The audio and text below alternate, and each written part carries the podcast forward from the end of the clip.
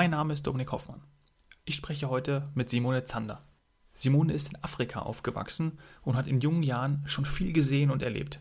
Durch ihren internationalen Background weiß sie Diversität zu schätzen. Loslassen und mutig sein haben sie geprägt. Sie ist vor sieben Jahren ins Coaching-Geschäft eingestiegen. Sie hat viele geschlossene Türen erlebt. Niemand hat an sie geglaubt und wollte sie anstellen. Sie hat sich dann dafür entschieden, erst einmal selber an sich zu glauben. Seitdem läuft's.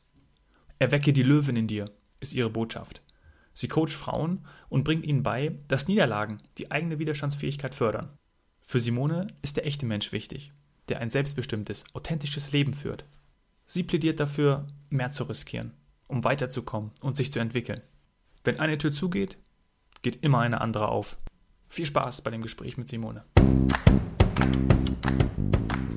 Du bist gefangen in einem Korsett deines Jobs. Du fühlst, dass da gerade irgendetwas nicht so läuft, wie du es dir wünschst. Beim Was Helden tun Podcast diskutieren wir konkrete Fälle von Menschen, denen es genauso geht wie dir und holen den besten Nutzen für dich raus. Und wir sprechen mit Menschen, die es geschafft haben, sich zu verändern und sich eine freie Welt aufgebaut haben. Denn das eigene Wachstum ist doch das Wichtigste im Leben. Je mehr du lernst, desto mehr wächst du.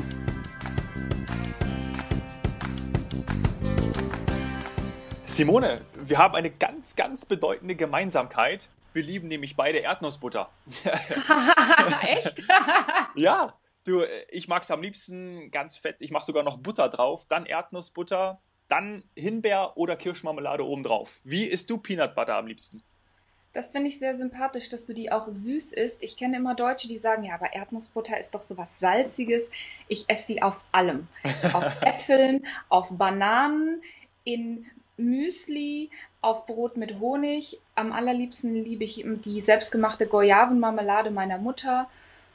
Überall. Wenn ich schlechte Laune habe, ich mache Eintopf mit Erdnussbutter. Also wirklich, das ist ja auch so ein bisschen so eine amerikanische Schande, die zu lieben.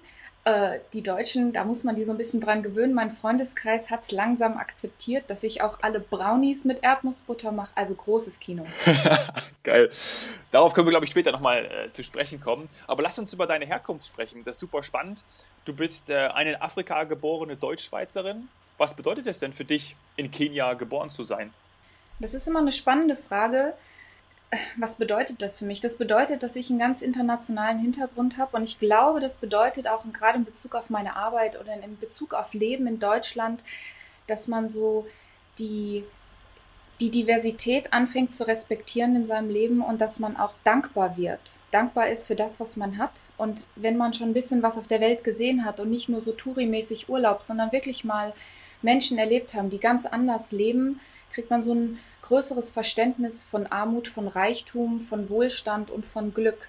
Und umso älter ich werde, umso mehr verstehe ich natürlich, eine Kindheit ist eine Kindheit, die prägt jeden. Aber umso mehr ich in Deutschland bin, umso mehr bin ich so unendlich dankbar für dieses Erbe, einfach weil es meinen Horizont so erweitert. Und ich glaube, das fehlt vielen Deutschen, die so sehr in diesem Luxus leben, dass sie gar nicht mehr wissen, dass es noch was anderes gibt. Mhm. Was glaubst du, hast du da wirklich so am, am meisten mitgenommen, was dir jetzt auch gerade in dem Alltag und auf deinem Weg ja hilft und dich auch unterstützt? Ich glaube, das Loslassen und das Erkennen, dass alles nicht so wichtig ist. Also ich bin 97, ich bin im Kongo aufgewachsen als Kind. 97 gab es einen Bürgerkrieg und dann sind wir geflohen. Erstmal meine Mutter und meine Geschwister und ich und mein Vater kam dann in einer relativ verrückten Aktion noch hinterher und wir hatten nichts mehr. Also wir haben die letzten drei Playmobil und ich habe noch ein Plüschtier mitgenommen. Und so lernt man im Leben einfach mal loszulassen und du lernst auch so ein bisschen, dass das alles gar nicht so wichtig ist und ich glaube, es bringt dir Mut bei. Also mir hat's gezeigt, dass ich unendlich mutig und stark sein kann und dass du auch immer wieder neu startest und der Neustart befreit dich und das wenige zu haben macht dich unendlich frei und einfach mal von diesem diesen ganzen Zwängen und diesen Glaubenssätzen loszulassen und sein Leben zu leben. Und das ist, das ist ein tolles Geschenk. Und das, natürlich habe ich da auch meine Verletzungen mit. Ich, aber das ist einfach dieser, dieser Weg nach vorne, das mutig zu sein, weil es ist alles so unbedeutend, wenn man mal sieht, dass man auch alles verlieren kann und trotzdem überlebt. Mhm. Erwecke die Löwin in dir. Das ist ja auch genau dein, deine Botschaft, ähm, die du auch lebst, die du auch weitergibst. Mutig zu sein, stark zu sein, was bedeutet für dich persönlich Selbstbewusstsein und auch dieses authentische Auftreten? Selbstbewusstsein ist so ein komplexes Thema. Und ich erlebe immer wieder, ich mache hier ganz viele tolle Coachings mit Frauen und ich sitze tollen Frauen, also hauptsächlich arbeite ich mit Frauen, mhm. gegenüber, die einfach nicht an ihr eigenes Potenzial glauben. Und was ich ganz furchtbar finde, ist, wenn man versucht, diese, so ein, so ein aufgesetztes Selbstbewusstsein zu erzeugen. Und dann wenden alle irgendwelche Kommunikationstechniken an und ich frage mich am Ende, wer ist der echte Mensch? Also für mich ist Selbstbewusstsein, dass du es schaffst, dein Leben und deine Erfolge und deine Ziele und Erfolg gar nicht mit, mal was mit dem Geldwert, sondern was du gerne erreichen möchtest im Leben, dass du das schaffst umzusetzen. Und gerade als Frauen, wir sind ja so unglaublich belastet mit diesen ganzen Dingen, die erwartet werden, dass man da mutig vorangeht. Und somit ist Selbstbewusstsein wirklich so diese äußere Rüstung, die du anziehst, um den ersten Schritt zu gehen, zu sagen, okay, ich verändere was in meinem Leben und ich lerne eine Technik, dass ich vielleicht mich sicherer fühle, zumindest mal sicherer wirke, weil wenn ich sicherer wirke, nehme ich natürlich auch andere bewusst wahr. Aber ich möchte, dass jedem der Stiefel auch wirklich passt. Ich finde das ganz furchtbar, wenn es dann so ein Schuh für alle gibt. Und ganz ehrlich, der Schuh passt meistens niemand. Ich meine, du wirst es kennen. Hm. Und die Einzigartigkeit der Menschen ist besonders, aber ich glaube, dass jeder ein bisschen mehr Potenzial hat, als dass er glaubt. Und da kann man wirklich dran feilen. Mhm. Ja, schön gesagt. Vor allem dieses, dieses Vergleichen, genau das sollte man ja auch lassen, weil sonst wird man irgendwie eine Schablone von jemand anders und dann ist man nicht mehr authentisch und das äh, geht nicht lange gut. Ja. Ähm, erzähl uns ein bisschen von deinem Weg. Ähm, Gerade du, du bist eine selbstbewusste Frau. Ähm, woran hast du zum ersten Mal gemerkt, dass, dass gerade äh, durch, deine, durch deine Vielfältigkeit auch du dich da ausdrücken möchtest und ähm, ja auch, so, so, auch so deine, deine Stimme erheben möchtest und dich einsetzen möchtest. Wie, wie, wann hast du das so zum ersten Mal gemerkt, dass du da in diesen Bereich ähm, rein möchtest? Kannst du das sagen oder war das wahrscheinlich ein Prozess? Ich würde mal sagen, durch die Niederlagen. Also ich, im Grunde hat erstmal niemand an mich geglaubt. Ich bin immer noch in der Branche, in der ich bin, mittlerweile nicht mehr ganz so, aber als ich vor sieben Jahren in dieser Trainer- und Coaching-Branche angefangen habe, gehörte ich noch zu den Jüngsten. Und ich habe in den letzten Jahren unglaublich viele geschlossene Türen erlebt. Ich habe nicht das Studium bekommen, was ich wollte. Ich bin nicht in den Masterstudiengang reingekommen. Ich habe immer wieder Bewerbungen geschrieben und immer wieder ging die Tür zu. Ich glaube auch gerade als Frau Mitte 30 ohne Kinder gehen immer noch mehr Türen zu. Und diesen richtigen Schritt zu sagen, okay, jetzt starte ich voll mein eigenes Ding durch, war aus dieser Frustration heraus gegründet, dass einfach mich niemand wollte. Und ich bin so dankbar dafür. Ich liebe es, Niederlagen zu erleben, auch wenn die sich nicht so toll anfühlen, weil auf die Fresse fliegen macht erstmal keinen Spaß. Aber man lernt ja so, umso tiefer du fällst, umso höher kannst du steigen. Und dieses immer wieder an diese alten weißen Männer anprallen, die da irgendwie ihren ihr Oberhaupt in dieser ganzen Branche haben und immer wieder zu erkennen, das kann nicht sein. Und wenn ich nicht anfange, was zu verändern, wenn ich nicht für mich in meinem Leben eine Entscheidung treffe, dann gibt mir auch niemand eine Chance. Und seitdem ich diese Entscheidung getroffen habe, rollt das so unglaublich schnell, dass ich gar nicht hinterherkomme so richtig. Und das ist toll. Und ich höre das von ganz vielen Frauen, vor allem die sagen, sobald ich wirklich einfach mal an mich selber glaube, dann kommen Dinge in Bewegung. Und dann ist es auch egal, was alle anderen natürlich denken. Ne? Also dann nimmt es wirklich diese angesprochene Eigendynamik, du gerade, du gerade erwähnt hast, an. Und ähm, da würde ich dein Lebensmotto nennen. Change the way you look at things and the things you look at change. Also das ist genau diese Einstellung, die ja man dann auch ähm, ja, an den Tag legen. Das ist so schön. Du hast von, von Türen zugehen und auch von genannt, dass, dass du gerade in die Veränderung kommst, wenn, wenn eben diese Niederlage da war. Und ich glaube, das ist, das ist genau das Besondere. Ähm, und ich glaube, da kannst du extrem viel mitgeben, weil es ja eben genau andersrum ist, dass wenn eben eine Niederlage da ist, dass es dann oft so ist, oh Gott, scheiße, was mache ich jetzt? Wie, wie kannst du da wirklich diesen, diesen Mut ähm, versprühen, auch gerade gegenüber deinen Klienten in deinen Workshops? Mhm. Ich glaube, gerade in Deutschland ist das Scheitern ja so ein großes Tabuthema. Ich, bin, ich war auf einer amerikanischen internationalen Schule und die Amis gehen ganz anders mit Failure um. Da lernst du von vornherein diese, das ist ja Resilienz, zu sagen, wie stehe ich wieder auf und wie kann ich zurückgucken. Und in Coaching-Gesprächen oder in Trainings gilt es natürlich, seine eigenen Schwächen zu erkennen und diese aber auch vielleicht mal als Stärke zu sehen. Also ich habe ganz viele, die sagen, oh Gott, ich bin so schüchtern und ich möchte lauter werden, wo ich mir sage, Vielleicht ist ja das Schüchternsein auch eine Stärke. Wir müssen das nur mal anders betrachten. Also verändere die Perspektive auf die Dinge, mal einen Schritt zurückgehen und von der anderen Seite sich auch mal seine Niederlage angucken und zu erkennen, was hat das alles Gutes und äh, wie kann ich daraus lernen. Es ist ein großer Reflexionsprozess, der ist nicht immer einfach und ich finde in der Reflexion, da hilft Meditation, da hilft Bewegung, ich mache ganz viel Yoga, um einfach zu sagen, wie kann ich für mich zurückgucken auf was passiert ist mit ein bisschen Abstand und das ist ja dieses buddhistische Mindset, nicht zu bewerten, einfach nur wahrzunehmen. Mhm. Und wenn wir unsere Etikette lösen, dann wird es viel einfacher, weil dann bewerte ich nicht mehr mich selbst, ich vergleiche mich nicht mehr so sehr mit anderen und kann dann sagen, okay, was ist da passiert und was bedeutet das für mein Leben, ohne zu sagen, das ist schlecht oder gut. Mhm. Gerade dieses Thema in die Ruhe zu gehen oder in die Ruhe auch zu kommen, ähm, das fällt ja auch gerade am Anfang nicht ganz so leicht und auch, auch zu meditieren. Ähm, sind das auch Tipps, die du ähm, die du dann wirklich auch, auch in deinen Workshops ähm, entsprechend weitergibst und vielleicht auch da praktizierst? Ich meine, das Thema Meditation wird ja immer populärer. Mhm. Trotzdem hat das so einen esoterischen Stempel und es ist ja auch so ein bisschen, ich habe meine Yoga-Ausbildung in Indien gemacht, da habe ich auch das erste Mal so richtig lange meditieren gelernt. Was ich in meinen Workshops mache, ist erstmal Atemtechnik, ist ja im Grunde nichts anderes. Ich fange immer mit der Atmung an, du wirst es wissen, du sprichst auch viel, wer atmet, führt. Mhm. Und das heißt, dieser bewusste Umgang mit seiner Atmung, zu erkennen, was ist der Unterschied Stressatmung, du machst ja auch viel Sport, viel Sportatmung, um so ein bisschen zu sagen, wie kann, wie kann ich meinen Körper steuern über die Atmung? Und das ist ja im Grunde so eine, ich nenne es mal so eine Mini-Meditation. Und die mache ich immer in meinen Workshops. Und je nach Zielgruppe klappt das mal besser, wenn das natürlich alles Geschäftsführer aus dem Gerüstebau sind. Und da steht eine junge Frau mit Nasenpiercing. Mhm, die haben dann natürlich nicht so viel Lust zu atmen und trotzdem erkennen die den Mehrwert. Da muss es natürlich aus einer anderen Perspektive erklärt werden. In einem Yoga-Raum ist es viel einfacher, die Leute natürlich in der Atmung zu bekommen. Trotzdem hilft es jedem. Ja.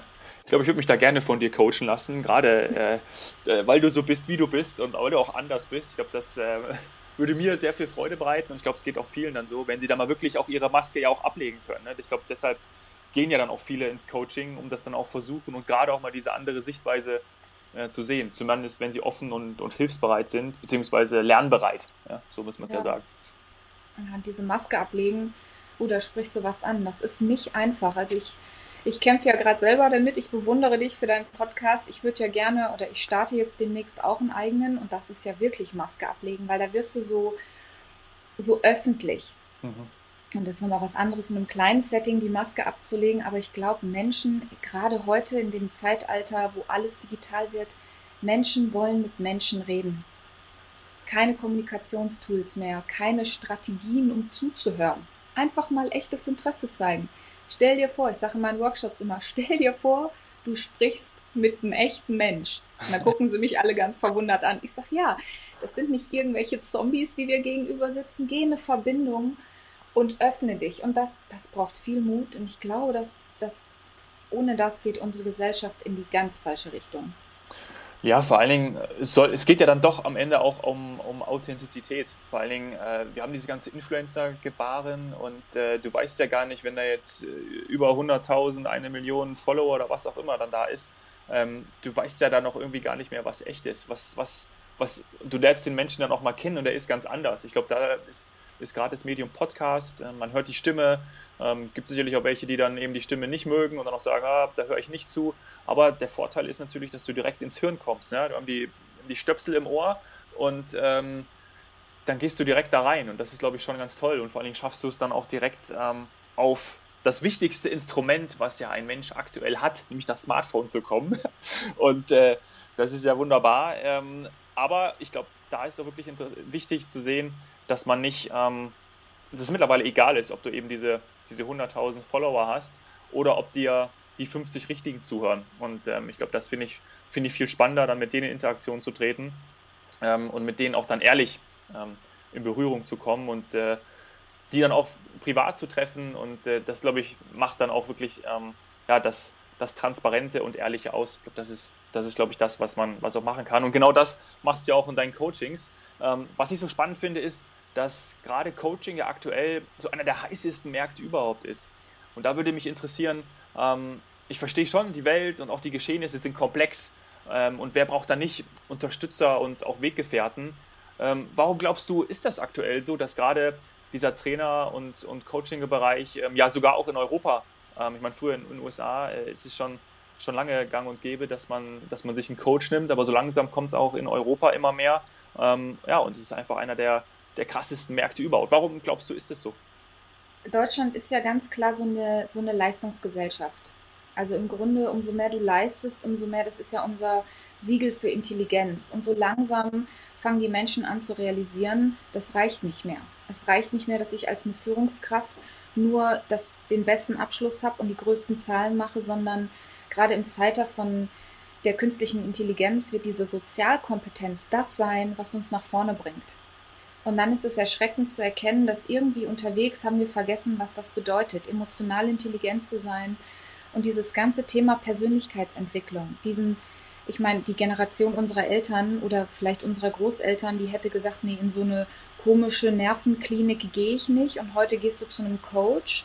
Warum? Weil du sagst, ich möchte in mich selber investieren und ich möchte das Beste aus meinem Leben machen, weil es ist limitiert. Ich habe nur noch das eine. Das ist natürlich auch so ein toller Luxus, den wir haben, dass wir uns nicht mehr so sehr sorgen müssen, ob jetzt die Tomate wächst oder nicht, ob wir morgen was zu essen haben. Also können wir auf die nächste Ebene gehen und sagen, wer bin ich als Mensch und wie kann ich das, was ich bin, vielleicht in, verändern und verbessern. Und ich hoffe, dass die Coaches da draußen, ich meine, da gibt es natürlich auch unglaublich viel am Markt mhm. und so ein bisschen dieses Qualitätssiegel fehlt. Ich, manchmal bin ich auf Messen und kann es schon gar nicht mehr sagen, dass ich Coach und Trainer bin, weil irgendwie ist es jeder. Mhm. Sich da von der Masse abzuheben, weil wirklich mir die Qualität ganz wichtig ist. Ich arbeite mit Menschen. Ich tue das nicht, weil ich selber reich werden will. Ich tue das nicht, weil ich einen großen narzisstischen Anteil habe. Ich habe vielleicht ein sehr gesundes Ego, sonst wäre ich nicht gern auf einer Bühne aber mir geht es um den Mensch. Und das geht oft verloren. Das sind dann so, ich komme aus einem ganz christlichen Background, mich erinnern die so ein bisschen an so Prediger, an so, so Gurus oder so. Missionare so. auch, ne? So ein ja, manchmal. Ja. ja, so Missionieren und das macht mir Angst. Mhm. Wo ich mir denke, es ist okay zu inspirieren, aber wann kippt diese, auch diese ganze Speaker-Szene, wann kippt die so ein bisschen um und das wird so ein, so was pseudo-religiös, Guru-mäßiges. Ich weiß, ich stoße da wahrscheinlich ein Thema an. Ich polarisiere auch gern, aber mir macht das auch manchmal mit so ein bisschen. Ich habe da Respekt vor. Ja, ja. Gerade. Inf ja. ja. Sag. Ja, Influencer ist oder, oder was auch immer, die beeinflussen. Mhm.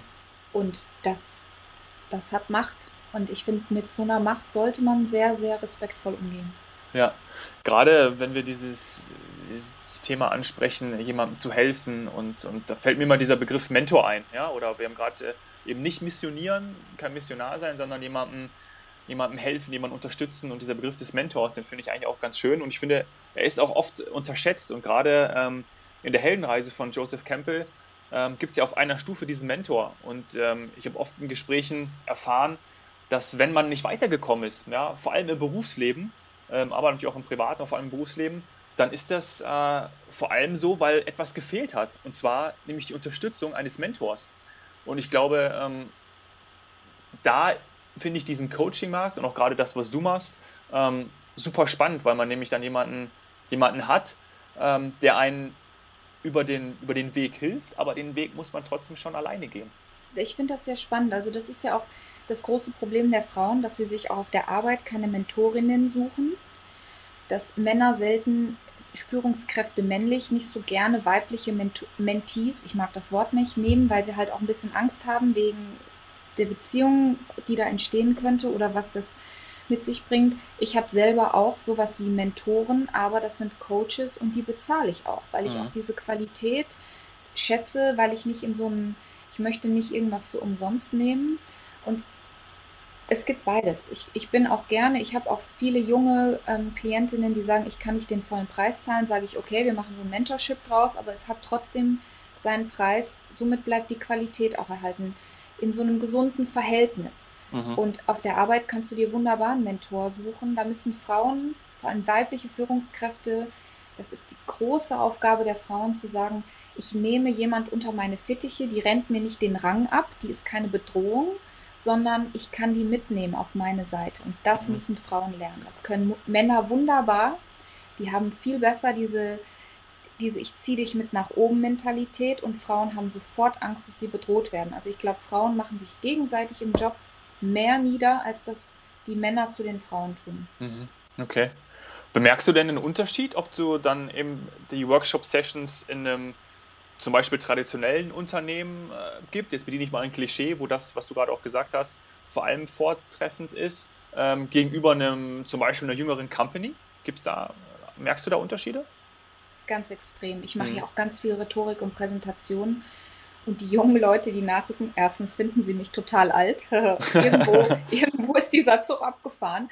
Nein, es ist schon okay. Die sind viel fitter. Die haben schon viel früher schon angefangen mit Reflexion, mit Persönlichkeitsentwicklung. Die kennen zum größten Teil die Theorien. Da muss natürlich jetzt auch neues Material her, weil die kennen das schon. Bei den Alten ist das noch so ein Aha-Erlebnis, wenn ich sage, weiß ich nicht, du kannst atmen, du kannst mit der Stimme umgehen. Die Neuen, die nachrücken, die sagen ja, das hatten wir schon im Studium. Und das finde ich toll. Ich mache jetzt zum Teil selber die Kurse schon am, an der Uni. Das heißt, wenn die rauskommen, sind die schon viel, viel weiter. Das heißt, auch diese ganzen alteingesessenen Theorien, die müssen überarbeitet werden, weil die jungen Leute, die haben echt Power und die haben ganz andere Ansprüche an ihr Leben. Das mhm. ist mega cool. Ja, ist auch schön zu hören und dann auch von dir sicherlich auch mitzusehen, wenn du wirklich diese, ich hatte vor kurzem einen, einen Universitätsprofessor von St. Gallen, den Wolfgang Jennewein, und der hat das auch beschrieben, dass gerade diese jungen äh, Leute, da kommt was ganz anderes nach. Also es ist schon, wie weit die heutzutage sind, das ist schon krass, gerade was wirklich auch eben äh, Persönlichkeitsentwicklung und Selbsterfahrung angeht. Das ist schon, äh, das ist schon krass. und ähm, ich glaube auch, weil du hast im Vorfeld beschrieben, dass zum Beispiel einer deiner größten Wünsche ist, auch mehr zu riskieren. Und könnte das dann nicht auch vielleicht ein Schlüssel sein, um eben weiterzukommen, voranzugehen und sich zu entwickeln? Für die jungen Leute?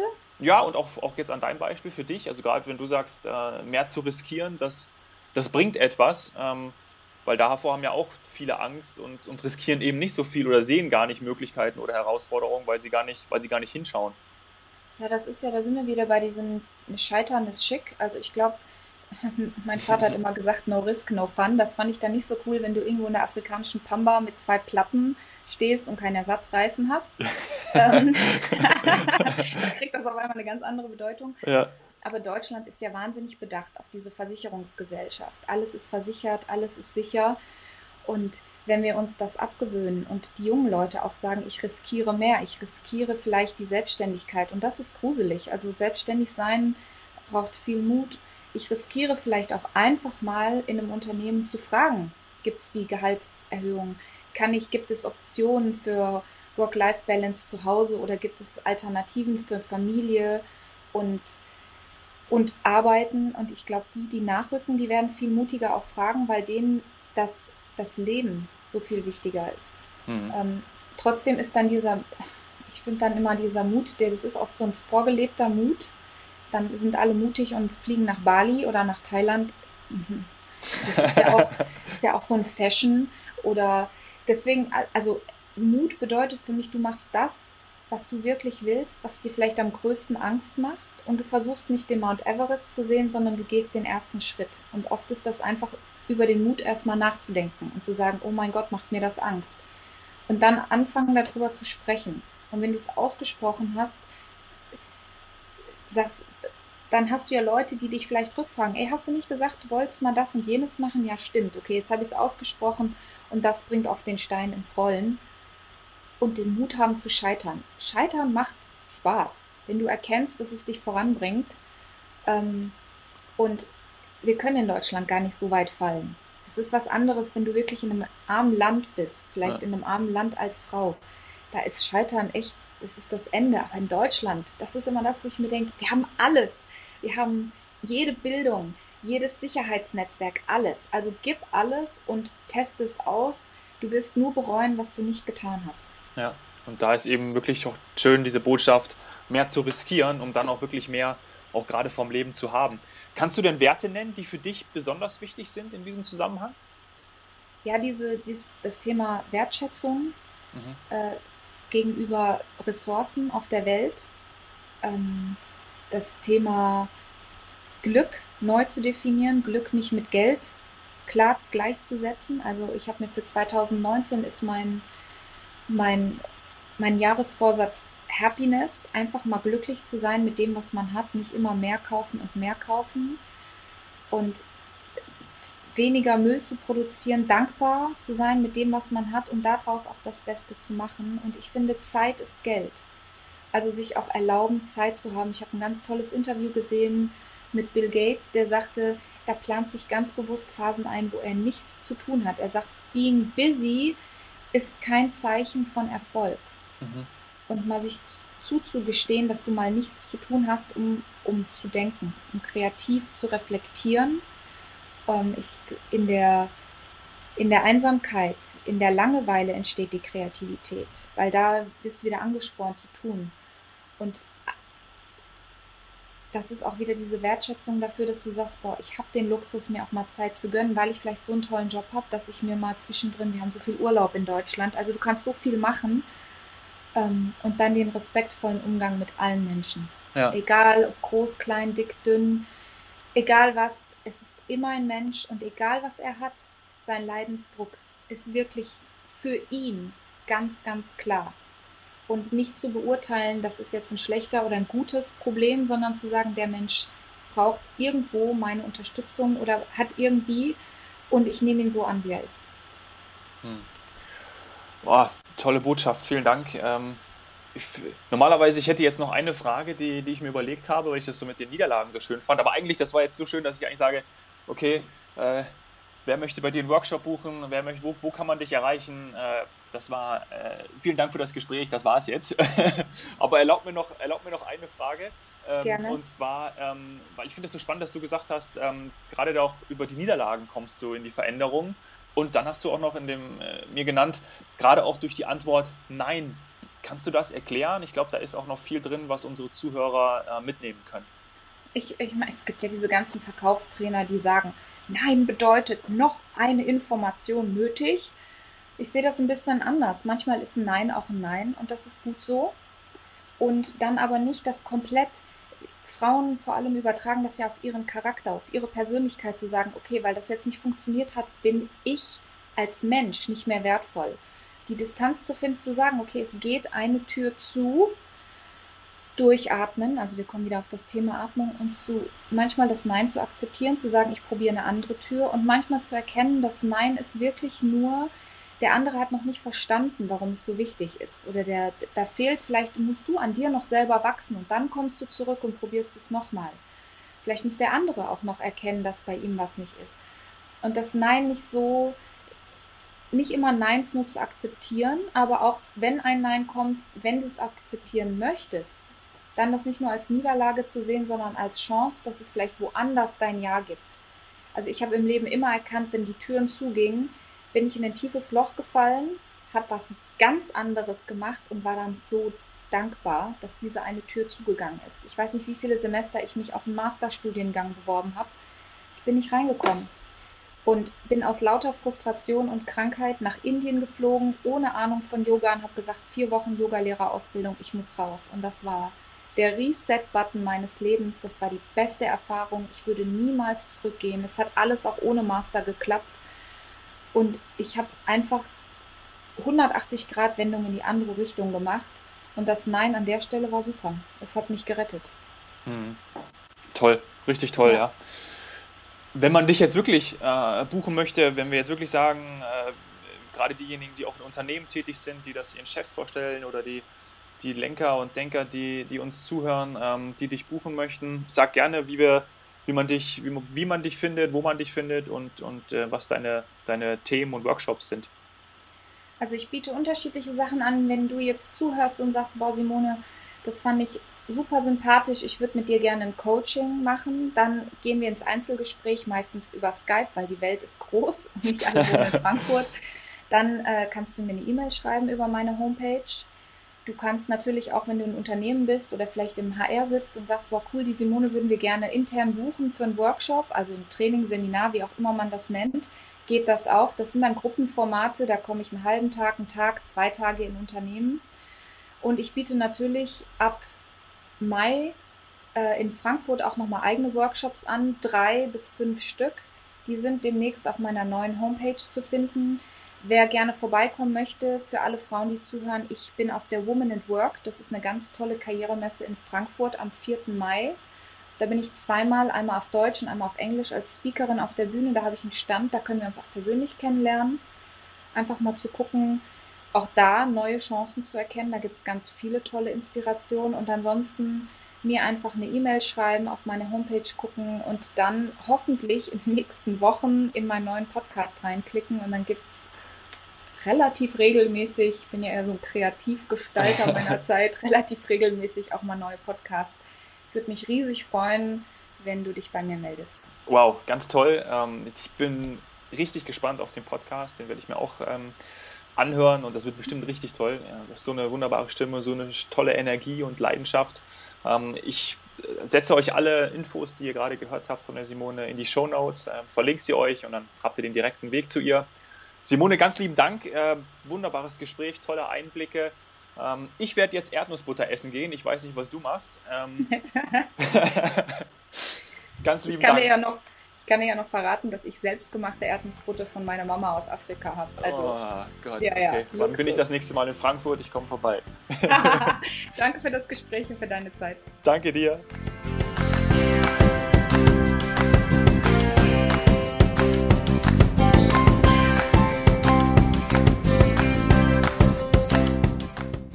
Was nimmst du aus dem Gespräch mit dieser Powerfrau mit?